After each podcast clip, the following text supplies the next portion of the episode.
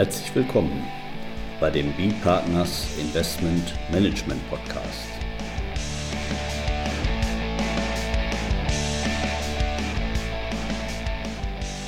Immer wieder Mittwochs, kurzer Wochenrückblick, was in unserer Beratungspraxis besonders interessant war.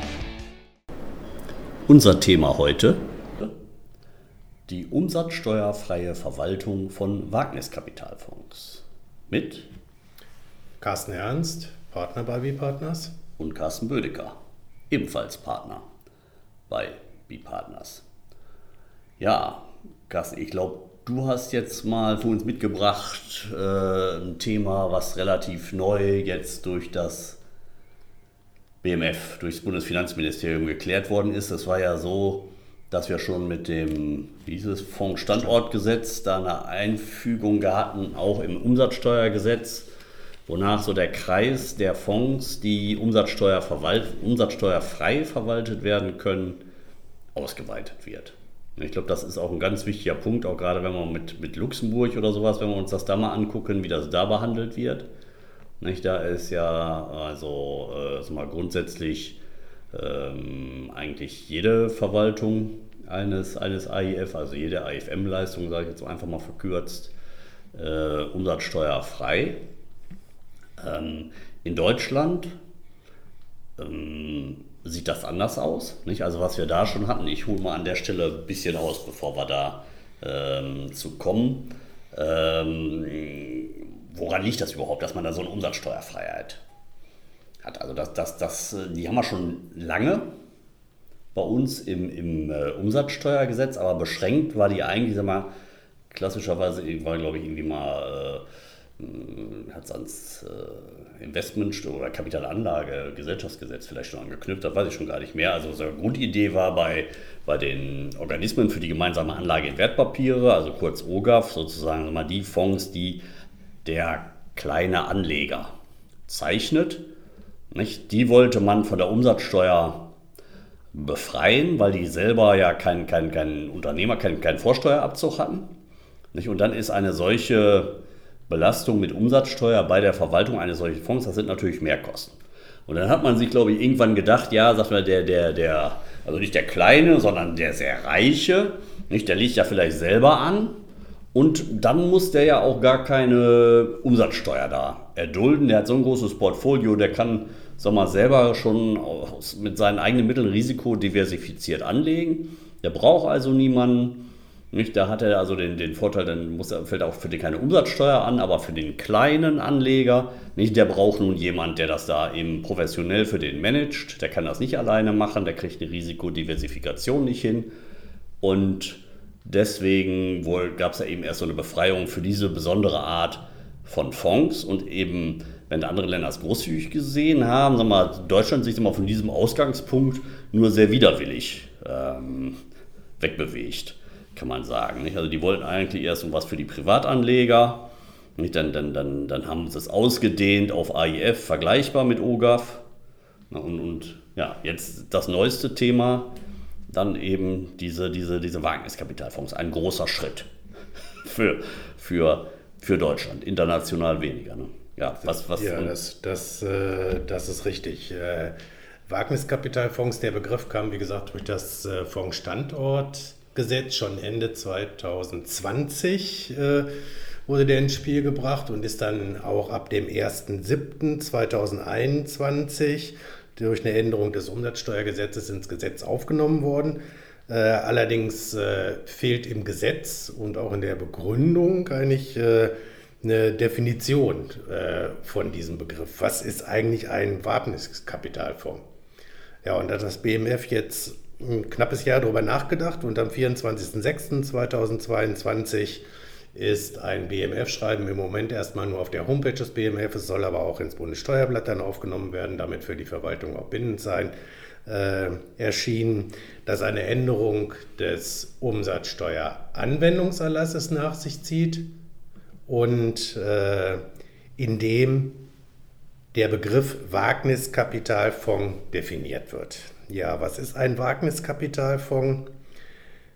Da hat sich das BMF jetzt äh, einer Definition aus einer europäischen Verordnung nämlich der Euweka-Verordnung. Das ist äh, die Verordnung über Venture Capital aus dem Jahr 2013, die die EU erlassen hat und die direkt anwendbar war, auch in den einzelnen Ländern bedient. Diese Verordnung ist äh, in den Jahren 2017 und 2019 nochmal geändert worden, sodass der aktuelle Begriff des Wagniskapitalsfonds sich jetzt in der letzten Fassung dieser Verordnung wiederfindet.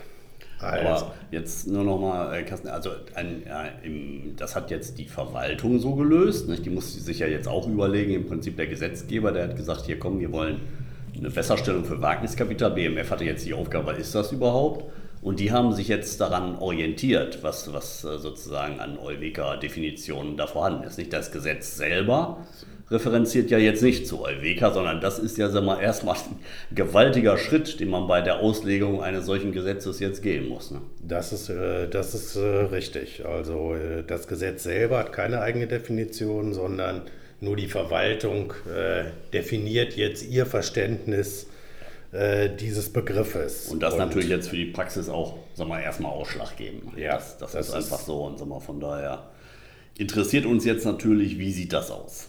Was fällt darunter, laut Finanzverwaltung? Laut Finanzverwaltungsauffassung. Also erstmal ähm, muss ein Fonds in seinen Anlagebedingungen festschreiben, das ergibt sich also auch nicht aus dem Gesetz, äh, dass er in bestimmte Zielunternehmen investiert, die gleich noch weiter definiert werden über die Euweka-Verordnung und dadurch dann die Umsatzsteuerfreiheit erreichen kann. Also das BMF sieht als Nachweis für diesen steuerfreien Tatbestand dann wirklich auch eine Umsetzung dieser Vorschriften im Rahmen der Anlagebedingungen des Fonds aus.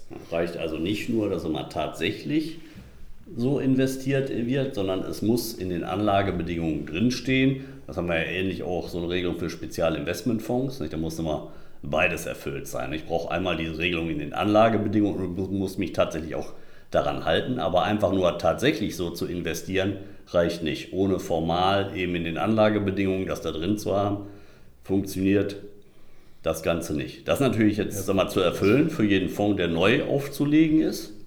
Ist, ist möglich. Äh, Thema ist natürlich, was passiert mit den Bestandsfonds.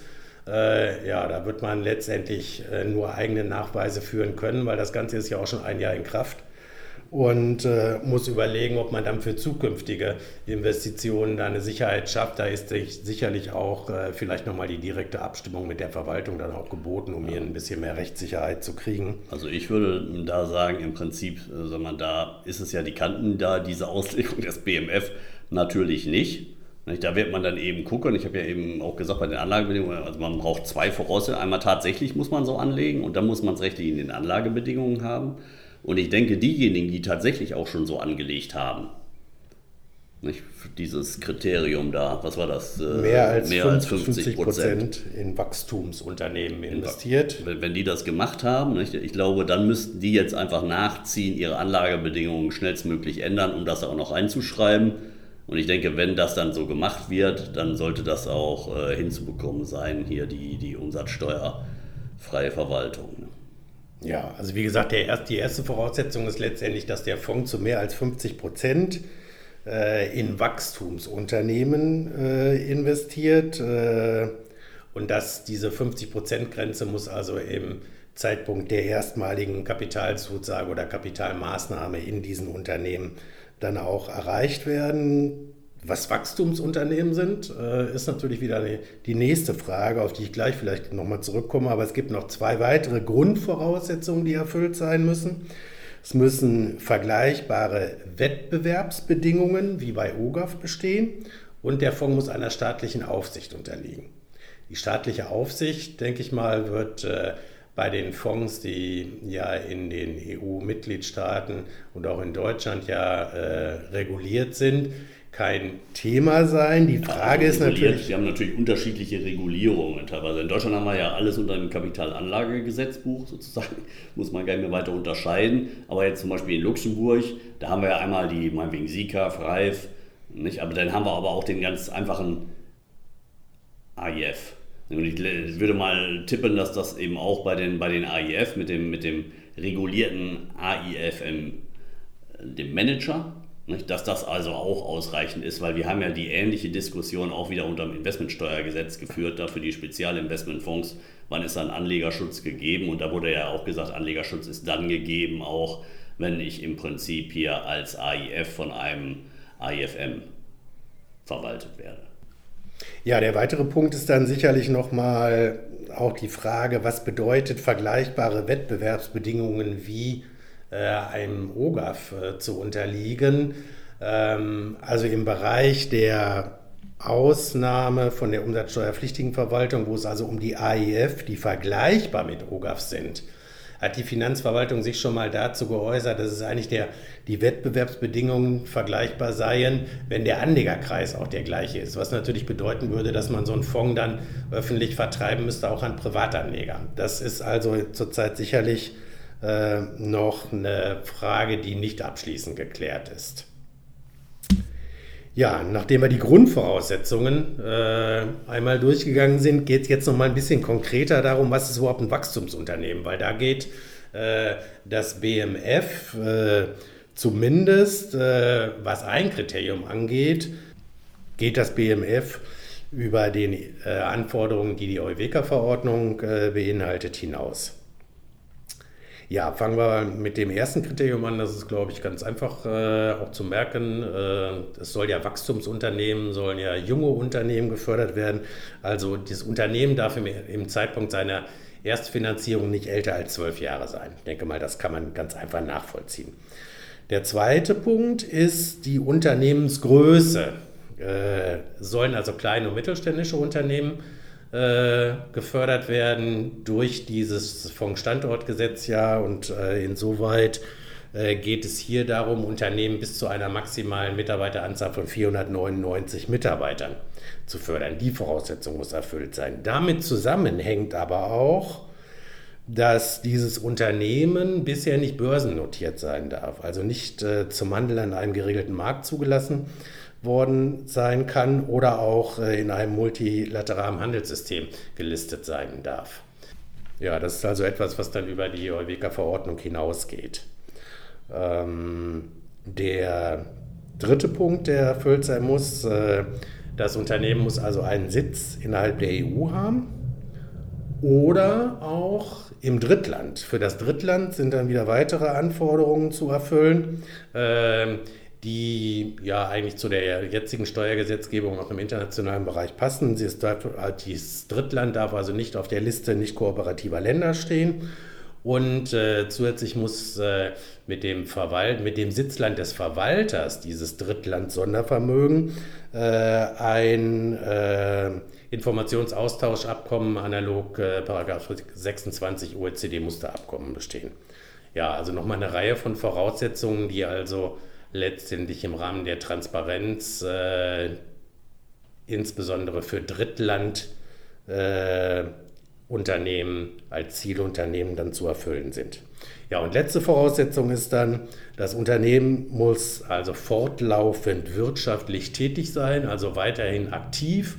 Das heißt, äh, ich muss mir schon im Zeitpunkt der Finanzierung äh, Gedanken darüber machen, dass das Unternehmen auch überlebensfähig ist Heißt, es kann scheitern, dann fällt es irgendwann aus der Quote raus, aber im Zeitpunkt meiner Finanzierung muss es aktiv am Markt tätig sein. Ja, wie gesagt, ein ganzer Katalog an Anforderungen, der äh, zu erfüllen ist, aber zumindest haben wir jetzt erstmal diese Anforderungen, die äh, das BMF in seinem Schreiben hier niedergelegt hat. Ganz interessant ist vielleicht noch die Übergangsregelung, die äh, in dem BMF-Schreiben ähm, dem äh, Steuerpflichtigen gewährt wird. Also eigentlich ist das Gesetz ja bereits seit dem 1. Juli 2021 anwendbar und damit gilt eigentlich auch das WMF-Schreiben ab dem 1. Juli für alle Umsätze ab dem 1. Juli 2021. Wenn sich aber die Beteiligten darüber einigen, dass man von einer steuerpflichtigen Leistung bis zum 30.06.2022 ausgegangen ist, darf das auch für dieses Jahr weiterhin so erfolgen, mit dem ausdrücklichen Hinweis, dass diese Einigung dann eben auch bedeutet, dass in Bezug auf die Vorsteuerquote des Leistenden, also hier in der Regel denn das AIFM, äh, das keine schädlichen Auswirkungen hat. Das ist eigentlich nochmal äh, eine ganz gute Sache, dass das BMF hier auch zugesteht. Wenn man ja bisher das Ganze steuerpflichtig als, steuer, steuerpflichtig betrachtet hat, ist ja letztendlich auch die Vorsteuerquote des Leistenden entsprechend höher gewesen für seinen eigenen Vorsteuerabzug. Das kann er also beibehalten, wenn sich die Parteien darüber einig sind, dass man es eben für dieses eine Jahr als steuerpflichtig behandeln will. Für die Zukunft bin ich dann aber letztendlich in einer Situation, wo meine Vorsteuerquote als Leistender dann auch sinkt, wenn ich steuerfrei behandeln lasse. Muss man eben beide im Blick haben. Den AIF mit seinen Anlegern und den leistenden AIFM jeweils mit seiner steuerlichen Situation. Ja, die Frage wird sein, ob man da jetzt eben tatsächlich mit dem äh, Fonds-Standortgesetz, äh, was man ja eigentlich machen wollte, man wollte ja konkurrenzfähiger sein, äh, ob man das dann da erreicht hat. Ne? Wenn ich dir jetzt so zugehört habe, ist ja jedenfalls nicht eine ganz, ganz so einfache Geschichte, jetzt darunter zu fallen, sind ja doch eine Reihe von Kriterien zu erfüllen. Aber da hast du ja auch noch eine Neuigkeit zu vermelden. Ja, am 29.06. haben unser Finanzminister und der Justizminister äh, eine Pressekonferenz äh, abgehalten und haben vorgestellt einen Maßnahmenkatalog zur Modernisierung des äh, Kapitalmarkts und zur Erleichterung des Kapitalmarktzugangs für Unternehmen, insbesondere eben für kleine und mittelständische Unternehmen. Da sind eine ganze Reihe von Maßnahmen drin. Unter anderem findet sich da in einem Nebensatz auch, dass man überlegt, die umsatzsteuerfreie Verwaltung von Fonds in Anführungszeichen AIF. auszuweiten und das äh, soll dann vielleicht auf AIF insgesamt ausgeweitet werden, sodass man da auch den anderen europäischen Ländern, äh, Carsten hat eingangs Luxemburg erwähnt, äh, da dann doch nochmal ein Stück näher kommt. Das ist zumindest eine Chance, die sich hier bieten könnte. Das muss man also im Blick behalten. Das ist nochmal eine Zukunftsperspektive. Ja. ja. Ja, dann an der Stelle vielen Dank bei unseren Zuhörern. Für, bedanken wir uns fürs Zuhören und sagen Tschüss, bis zum nächsten Mal. Tschüss, bis zum nächsten Mal.